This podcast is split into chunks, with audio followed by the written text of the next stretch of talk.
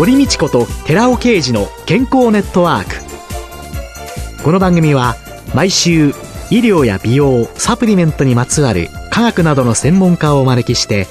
私たちの健康のために役に立つお話を伺う健康生活応援番組です。包摂体サプリメントと MGO マヌカハニーで健康な毎日をお届けするコサナの提供でお送りします。コサナの商品をお求めの際はフリーダイヤル0120-496-537までぜひお電話ください。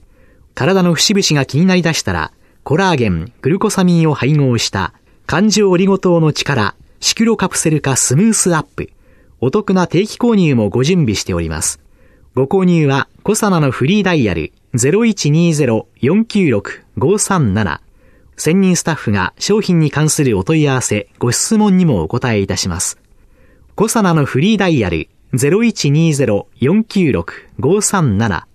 0120-496-537皆様のお電話をお待ちしています。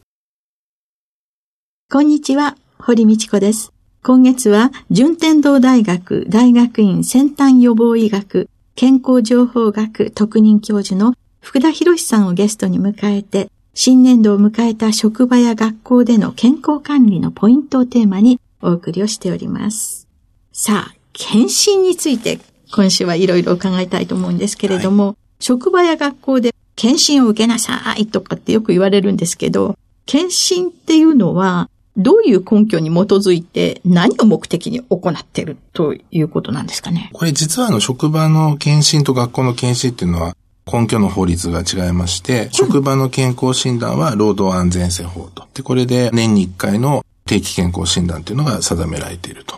で、これも実際は企業の側にとっては受けていただくこと、まあ、社員さんに受けさせることは義務になりますけど、社員にとっては権利だというふうに書かれています。一方、学校の方はですね、学校保健安全法という法律がありまして、こちらで学生さんの健康診断というものが規定されています。この検診のデータというのは、きちんと連続して活用されていってるんですか？今は一回一回の検診がぶつ切りにされていると。同じ会社に勤めている方はそれが連続して使われますけど、転職してしまえばですね、基本的には自分で持っていかない限りは活用されないという状況があります。そうすると、この人のどこに問題点があったんだろうとか、うん解析されないままに終わってっちゃうんですよね。そうですね。それもおっしゃられる通りですね。ですから、まあ今後、医療の分野、特に健康増進の分野で IT 化って非常に遅れてると思いますので、やっぱり今後重要になってくると思います。健康診断の検診というのと、それからその検査のための検診というの、これどう違う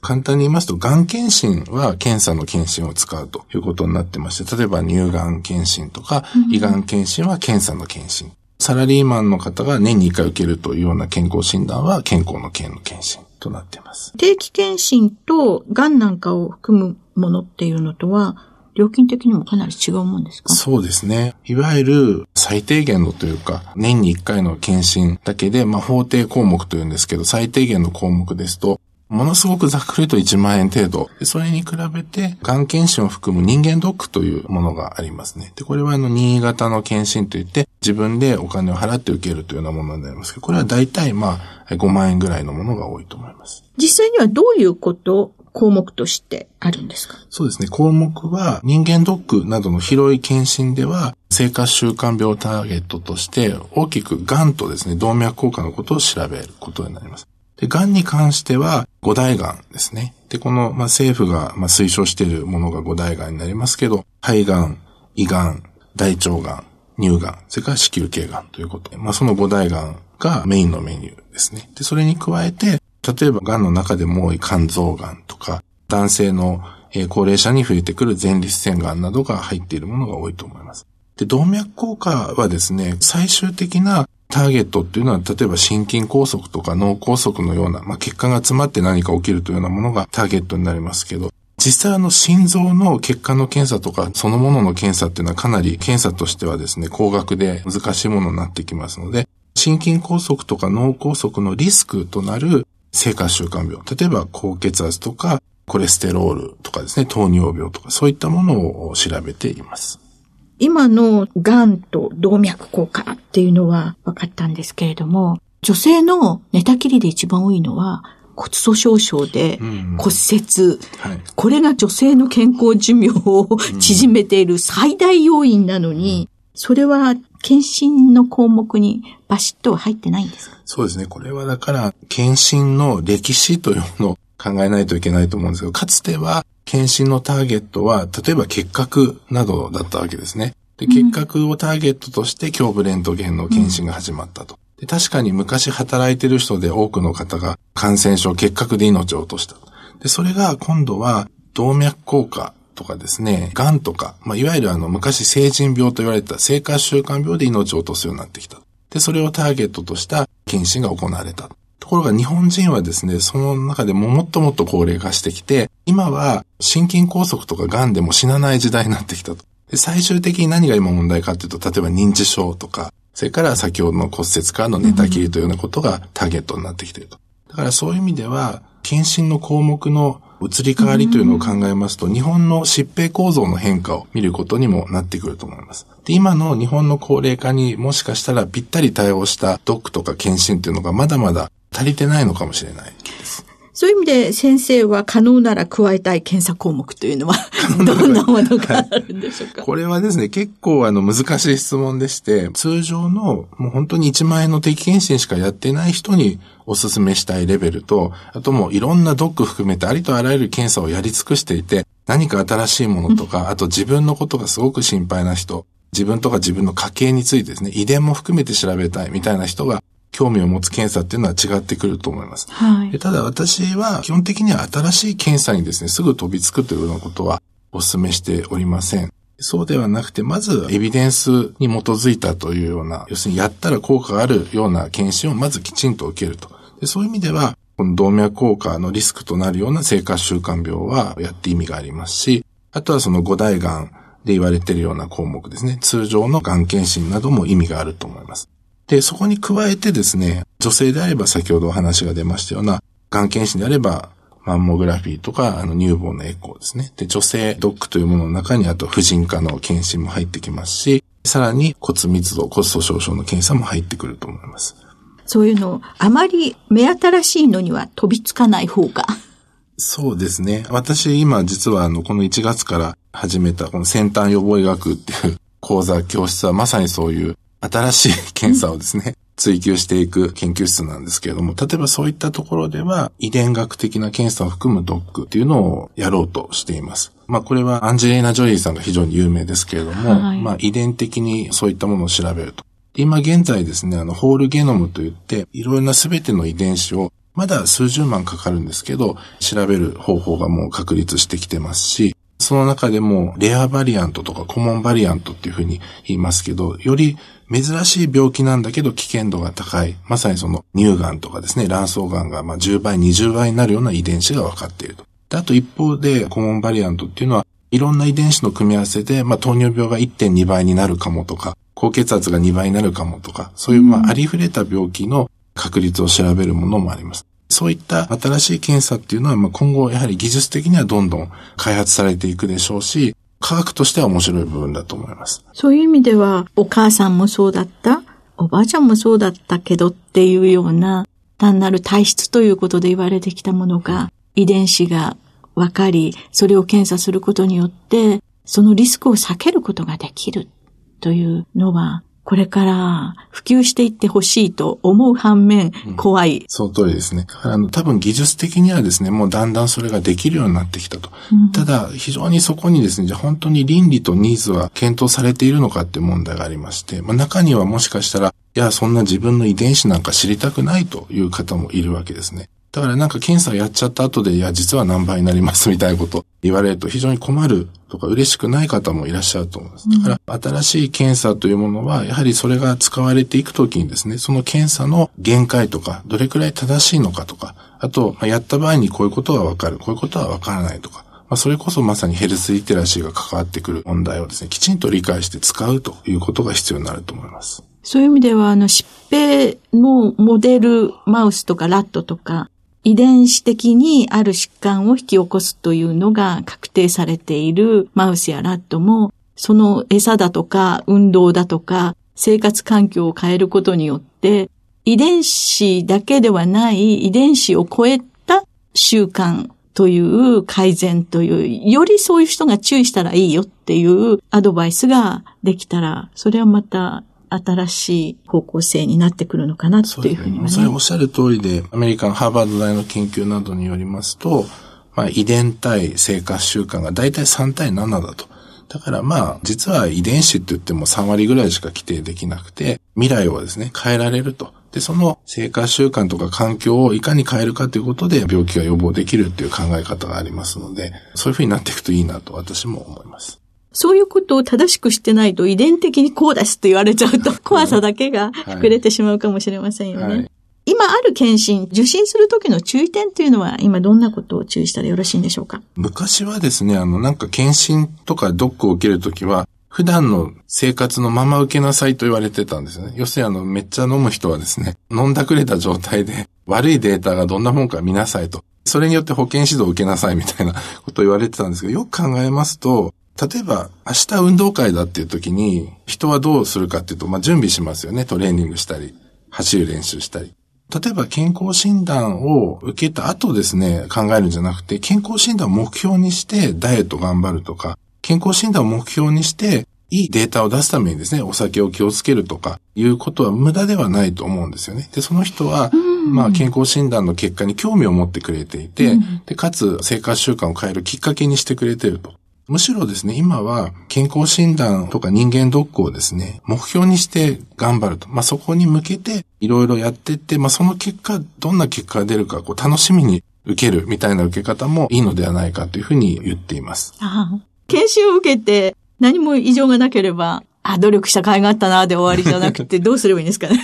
やっぱり今度はその結果をどう解釈するかだと思いますけど、例えば人間ドックであればドクターが説明してくれる施設もあると思いますし、あと、検診では、健康診断を受けた後、まあ、郵送で結果返ってくると思うんですけど、やっぱりその結果をよく見て活かすということが大事だと思います。で私たちその普段から毎日ですね、人間ドックやってて思うのは、もう、ドックとか検診でわからないもんだらけだという気持ちなんですね。例えば、多くの難病のようなものっていうのは健康診断ではわからないですし、まあ、癌もですね、例えば膵臓癌だとか、なかなか通常のドックでは見つけにくい癌もあります。だから当然その人間ドックとか検診で異常がなかったからといって、これから1年間元気であるということを保証されるものでもないと。だからまずはあの結果をよく見て、あと数値を見てですね、まあ自分の体温で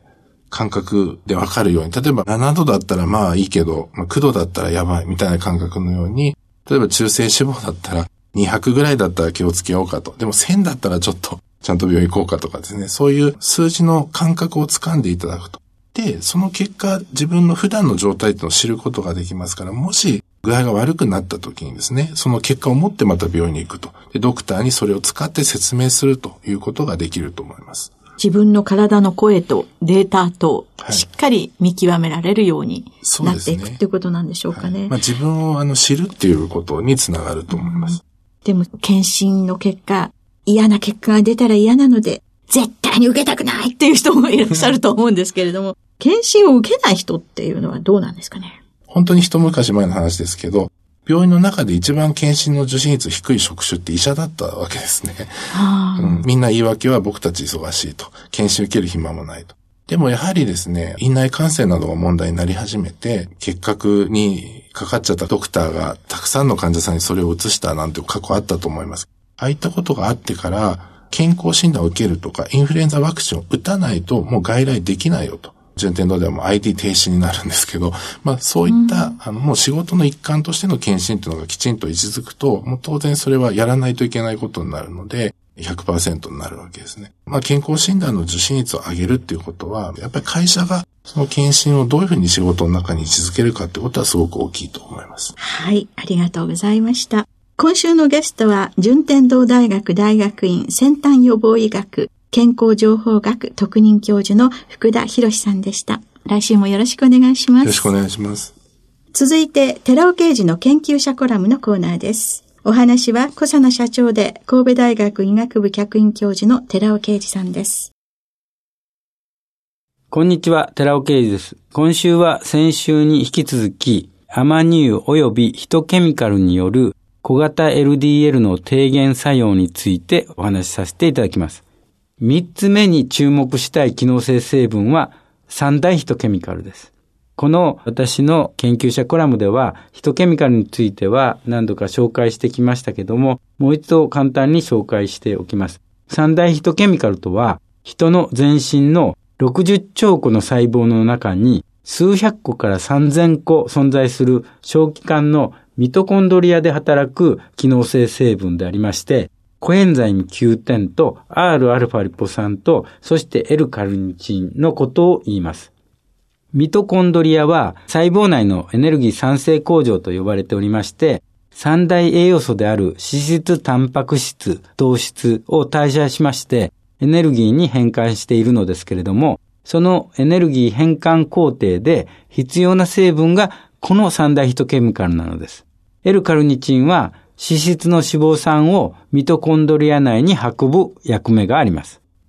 Rα リポ酸はミトコンドリア内で糖質のブドウ糖を代謝する役目があります。そしてコエンザミ9点は三大栄養素が代謝されて得られたエネルギーのアセチルコ A という前駆物質を最終工程の電子伝達系においてエネルギー物質である ATP に変換する歩行素としての役目を担っているわけです。つまり、これらの三大ヒトケミカルが一つでも欠けると、脂肪酸もブドウ糖も代謝されず、エネルギー産生はできないのです。三大ヒトケミカルが減少すると、エネルギー産生量が減少するわけですから、当然中性脂肪値や血糖値は高くなってきます。そしてそれは小型 LDL コレステロールが増えることを意味しています。そこで小型 LDL コレステロールを減少させるためにも三大ヒトケミカルの摂取は重要となります。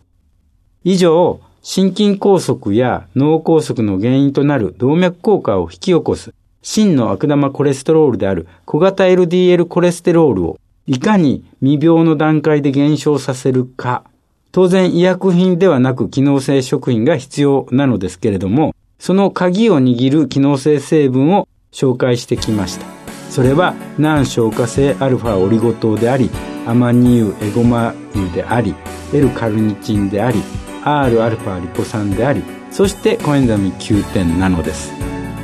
お話は小佐奈社長で神戸大学医学部客員教授の寺尾啓二さんでした。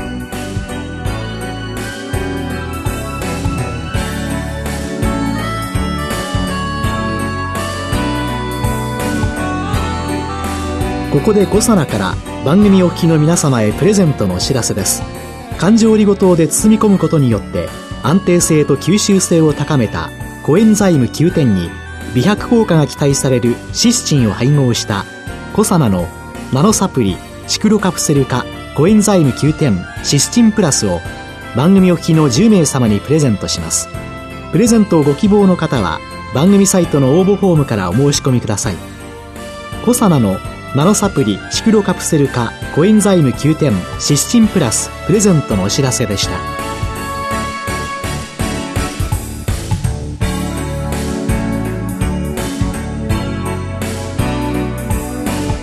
堀道子と寺尾啓二の健康ネットワークこの番組は包摂体サプリメントと MGO マヌカハニーで健康な毎日をお届けする「コサナの提供」でお送りしました。